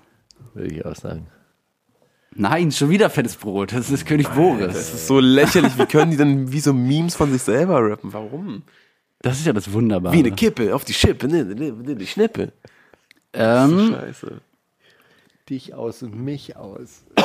Ich nehme mich Drücke auf und dich auf die Schippe. das geht, das geht den ganzen Song so. Das ist wirklich, Kippe. wirklich fantastisch. Boah, das ist so. Du menschliche Aber die habe ich auch schon mal gehört. Hast du die auch schon mal gehört? Das ist ja. Ja, es kann sein, dass ich aus dem Song schon mal was kann, dabei kann hatte. sein, dass ich alle fettes Brotzeilen der Welt schon äh, eingereicht habe.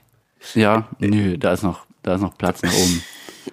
Du menschliche Fassung eines Ed Hardy Caps. Ich werfe einen gigantischen Monolith auf deinen Schädel, bis er quadratisch ist. Streife nachts in Camouflage um das Badeschiff, kill MCs und zieh sie auf, eine Kette, auf, eine, auf zu einer Kette, die länger als der Äquator misst. Ist das Audio? Bald geht der Lester-Hass wieder los. Oder ist das Savage, hält in Pantoffeln oder sowas? Kolle, mal gern, malt gern große Bilder, allerdings komplett inhaltsleer. Oder ist das Massiv? Und da würde ich gerne den, den Namensrechte auf den Albumtitel Superlativ anmelden. Oh, Finde ich richtig witzig. superlativ ist mega. Ähm, mit Komma oder ohne? Durchgeschrieben. Superlativ. Superlativ. Das ist richtig gut. Smart, ne? Ja. Ich schlage ihm das vor. Wo bin ich? Wer seid ihr? Ich nehme Savage. Wo haben wir? Ja, ich auch. Mo Ja. Monolith. Ja, voll doch. Gigantischen Monolith. Aber Monolith, das passt doch auch zu Massiv, oder? Ja, deswegen hast du mir Irgendwo reingenommen. Da, war so Fresse. viel, da waren so viele Silben drin. In ja. Ich, ich möchte auch meinen, dass mit dem gigantischen Monolith habe ich schon mal von Savage gehört und dann, als der als Zweiter kam, dachte ich mir, ja, ja, doch. Das mit diesem Aufreihen von MCs ist, glaube ich, auch so ein Fetisch von ihm. So, so, An die Wand werden die gestellt, Alter. Hintereinander wegketten, so dass die ihre Scheiße fressen und dann wieder So ein 3D-Drucker. Oh, da habe ich auch noch eklige, aber irgendwie das, das ich, mich scheut es davor, diesen Quatsch euch zu schicken. Schäme ich mich für. Eine habe ich noch. Ich werde meinen Kindern beibringen, wie man euch keinen Respekt zollt. Setz mich ungefragt an euren Tisch und halte das Bes- Besteck falsch. Was nochmal?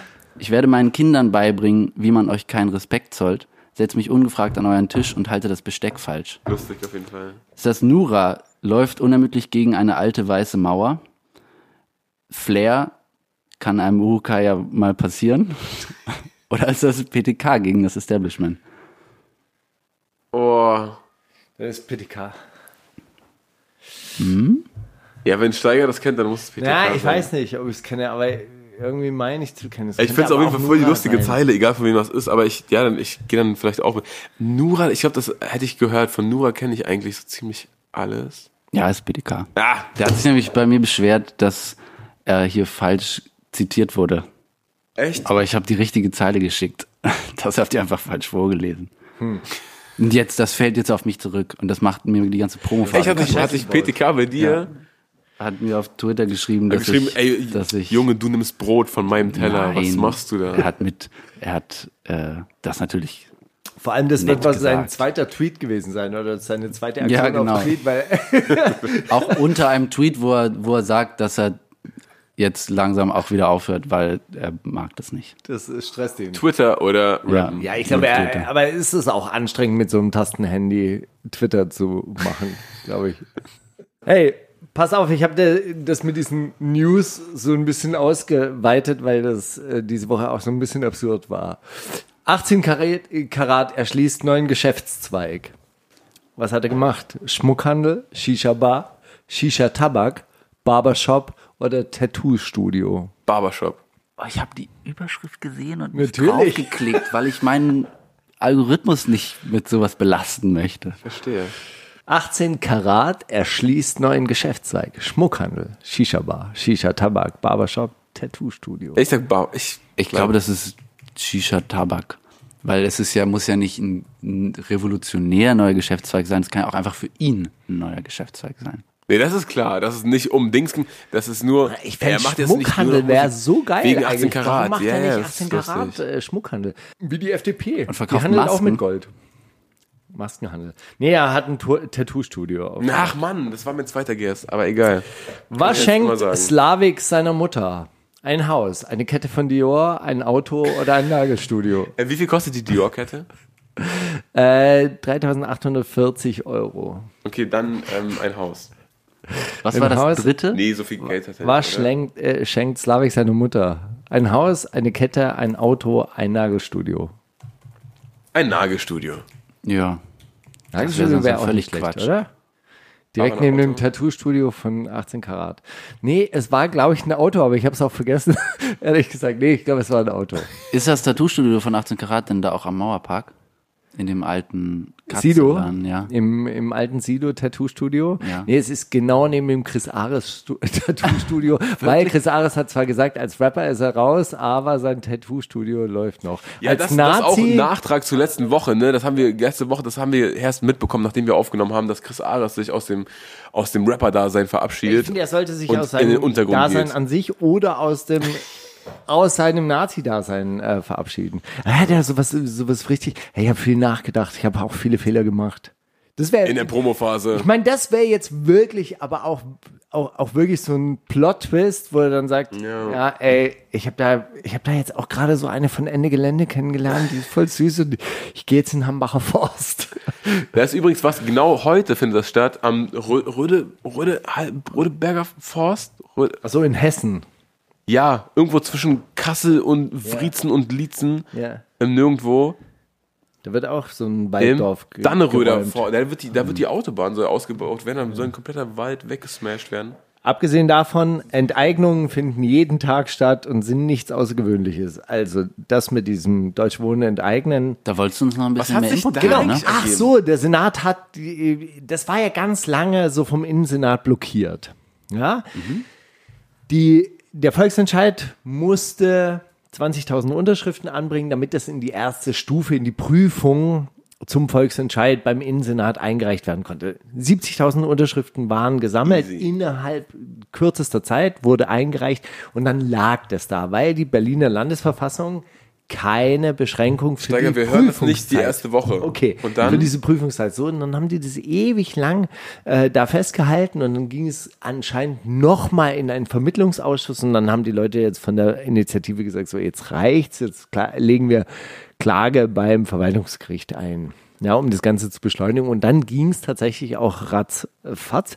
Jetzt wurde das durch den Koalitionsausschuss äh, genehmigt und liegt jetzt im Abgeordnetenhaus. Da haben die jetzt auch nochmal vier Monate Zeit, aber wenn sie darüber nicht beraten in dieser Zeit, was sie wahrscheinlich nicht tun werden, geht es Ende Januar in die zweite Phase, dann muss es nochmal geprüft werden und Ende Februar beginnt dann die zweite Sammelphase, wo 180.000 Unterschriften gesammelt werden müssen.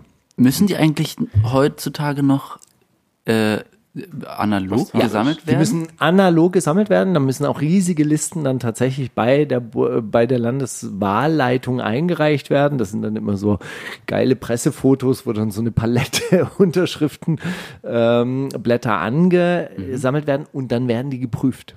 Tatsächlich. Das kann ich mir vorstellen. Die werden, Das dauert leider die, auch ein bisschen immer. Genau, und die werden dann auch nach Doppelung geprüft, ja, also deshalb müssen halt auch insgesamt, damit am Ende 180.000 Unterschriften rauskommen, die legal, richtig, angemeldet und allen Kriterien entsprechen, müssen halt zwei, bitte nur jedes zweite Mal auf den Tisch, wenn du willst. okay, 250.000 Unterschriften müssen eingesammelt werden.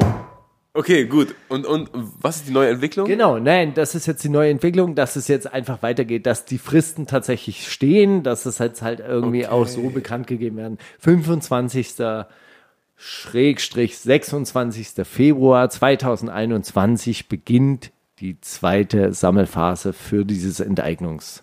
Aber dann ist ein Virus in, hier so immer noch unterwegs und dann sagen die, ja, das ist jetzt, Nee, ihr müsst jetzt sammeln, ja, ihr dürft aber, aber, aber, das hat ja, ja gut, klar, natürlich, ihr dürft nicht sammeln oder sonst irgendwas, ihr dürft äh, Leuten mit euren Unterschriftenlisten nicht zusammenkommen. Nur Leute, einen überhaupt mitgekriegt, dass die, haben.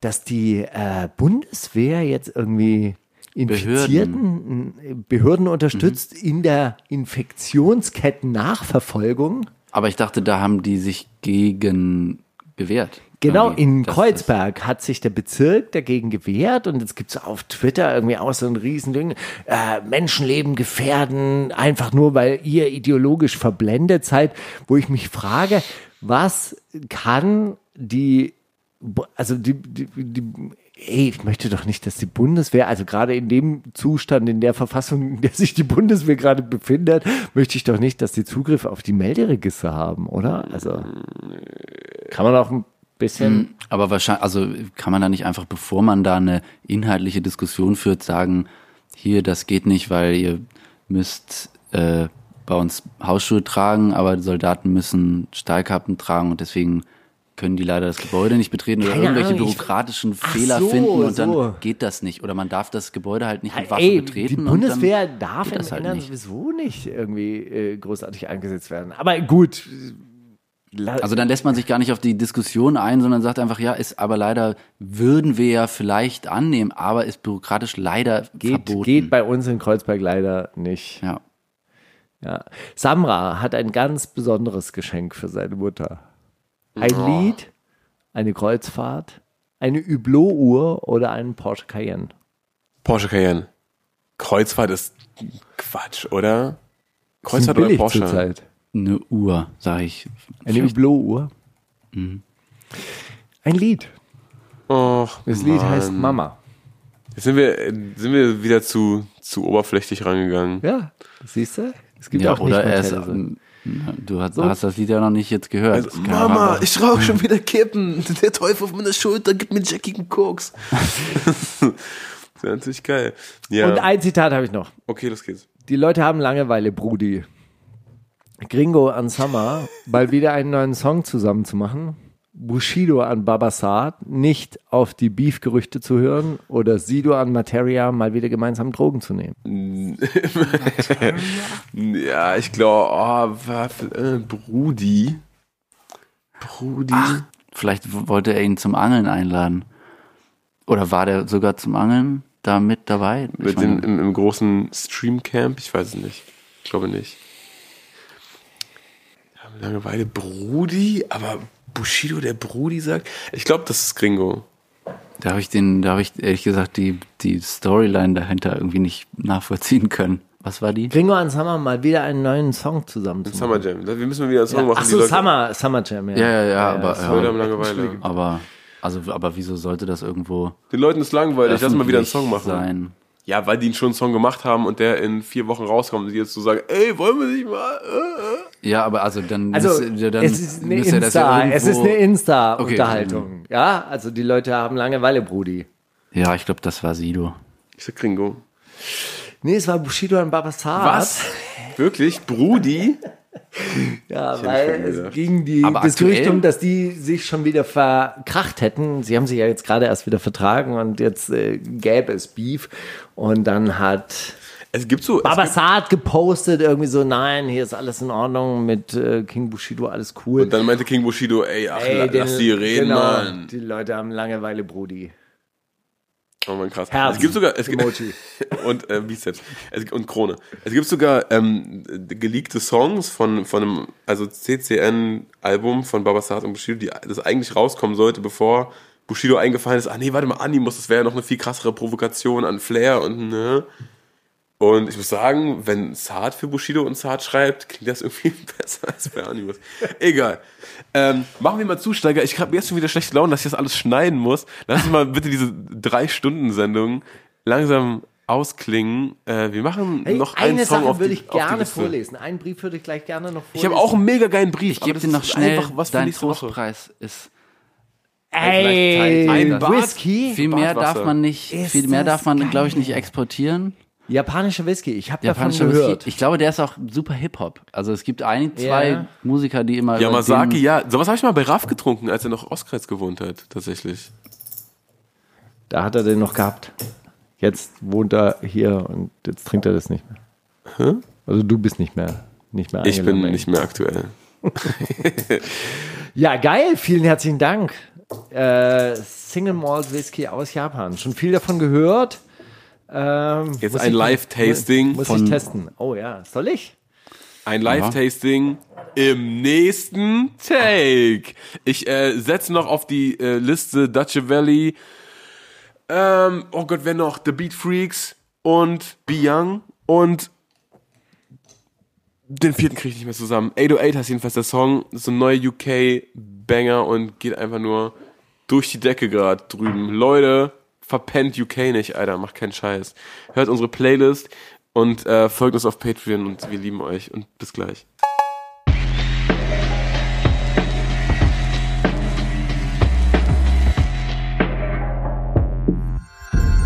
Kannst du Mauli fragen?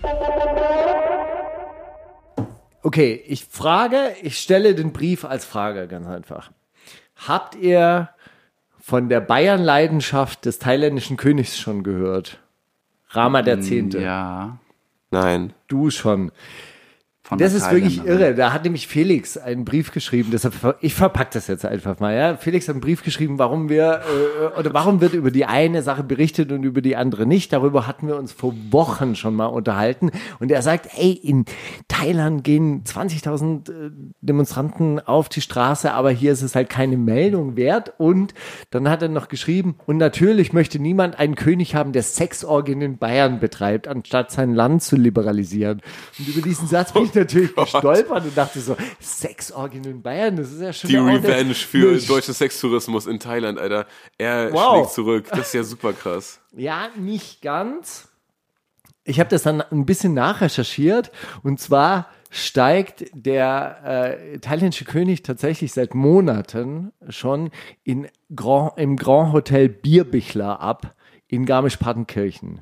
Und das ist sein Lieblingshotel. Das hat das er auch sogar. komplett gemietet. Das ist geil. Und es ist tatsächlich so, dass er halt wirklich so zwei, 20 Frauen dort hat, irgendwie so einen riesen Harem betreibt und äh, dort eben halt auch bekannterweise oder unbekannterweise halt SEX. eben auch Sex ähm, feiert und relativ selten in Thailand chillt.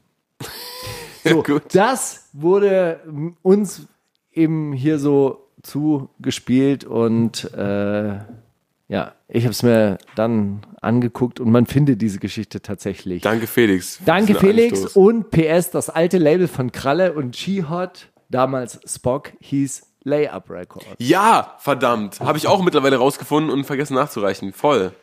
Geil, also geile Insights, äh, sowohl in Rap als auch in Thailand. äh, geopolitischen So, Kreisen. und jetzt sage ich gibt mal, jetzt auch jetzt mal sag ich mal Hello zu diesem, zu diesem Malt Whisky.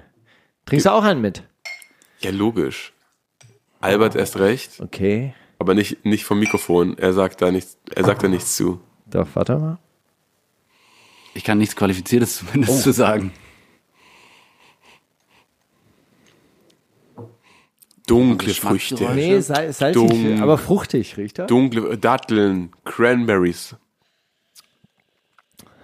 Feige Nee, Gummi. Gummi. Gummifass. Das, jetzt, das ist was. Schlechtes. Dann, Nee, oder? Gummi ist was Gutes.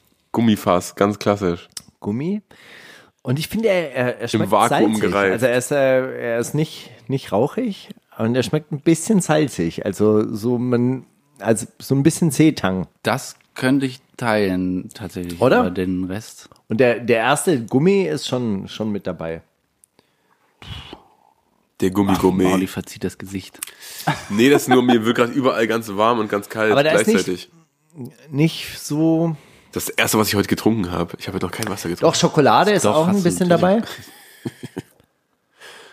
Schokolade, was quatschst du rum, Steiger? ist nur Whisky drin. Nächster Take. Nein, Nein, warte. dunkle, dunkle Schokolade kommt auch so durch. So Bitterschokolade. Mhm. Hm? Noch ein? so ein Troll. Was Dazu muss man redest auch du? sagen, dass Steiger ein großes Buch jetzt auf den Knien hat. wo der gleich auf Seite 2 lag. Das kann er jetzt nicht entziffern. Entschuldigung. Bitte spiel einen Track, Steiger. Bitte spiel einen Track. Okay, Irgendwas. hey, pass auf. Ich habe zwei Sachen, die ich gerne spielen möchte. ja. Und zwar Megan Thee Stallion mit äh, Young Thug, Don't Stop. Los geht's. Victory Lanes. Okay. Darf ich dann den letzten auch noch machen? Ja.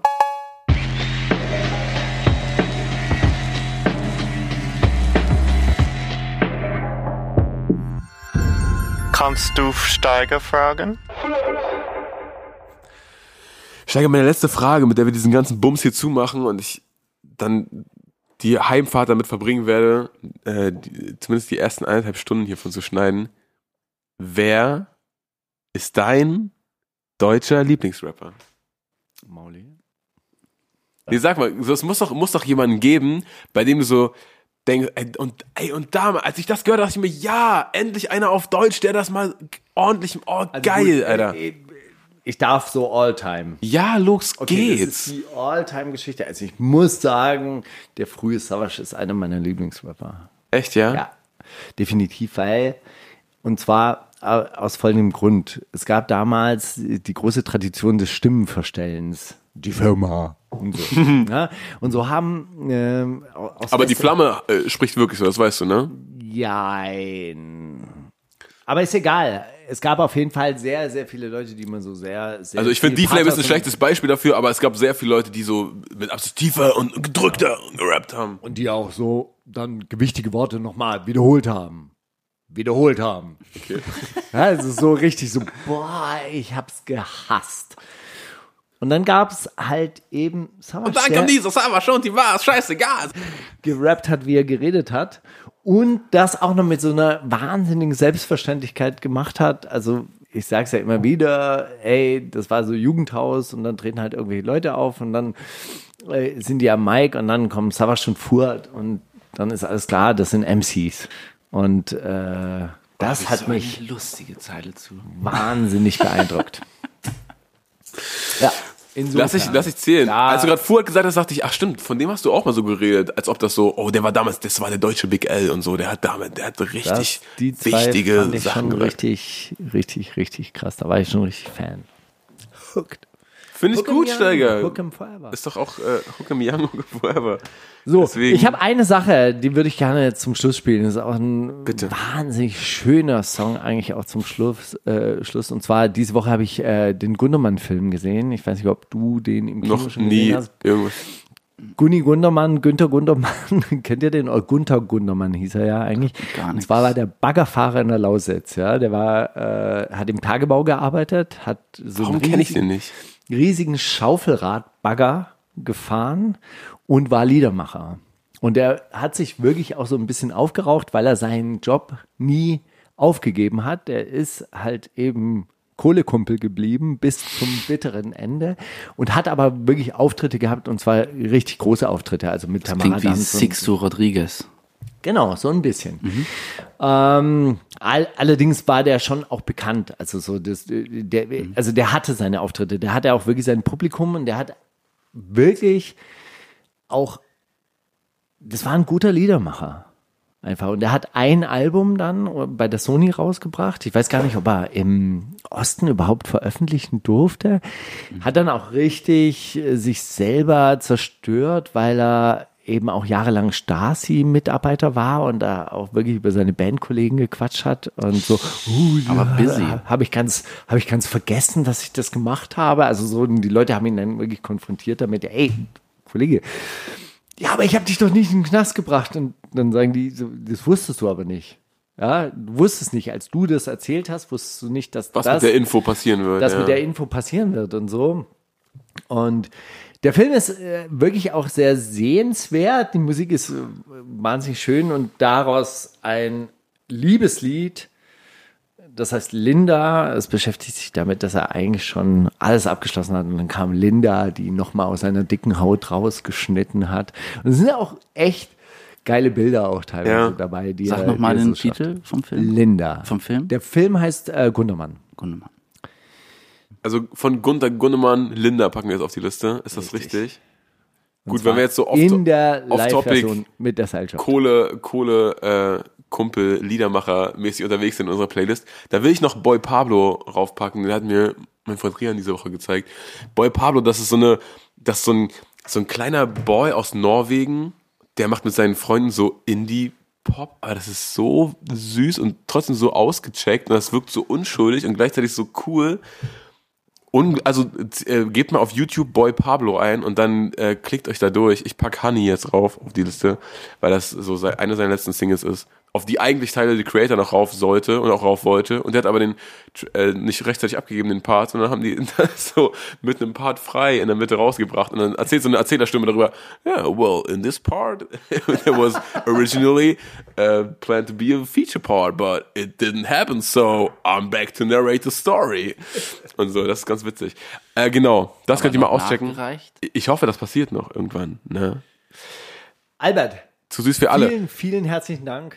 Wirklich, war schön mit dir. Äh, ich weiß nicht, was ich aus dieser Folge mache, weil wir haben auch eine begrenzte Upload-Minutenzahl. Wir werden sehen. Es wird, es wird, es bleibt spannend. Leute, wir hören uns nächste Woche wieder. Danke an alle, die bei Patreon immer noch uns die Stange halten. Wir sehen jeden, der abspringt, ihr Verräter. Wir sehen aber auch jeden, der neu dazukommt und wir würdigen euch Und wir behalten eure Herzen, eure Namen in unserem Herzen. Bis nächste Woche. Das ist die wundersame Rap-Woche mit Maulinger und Steiger.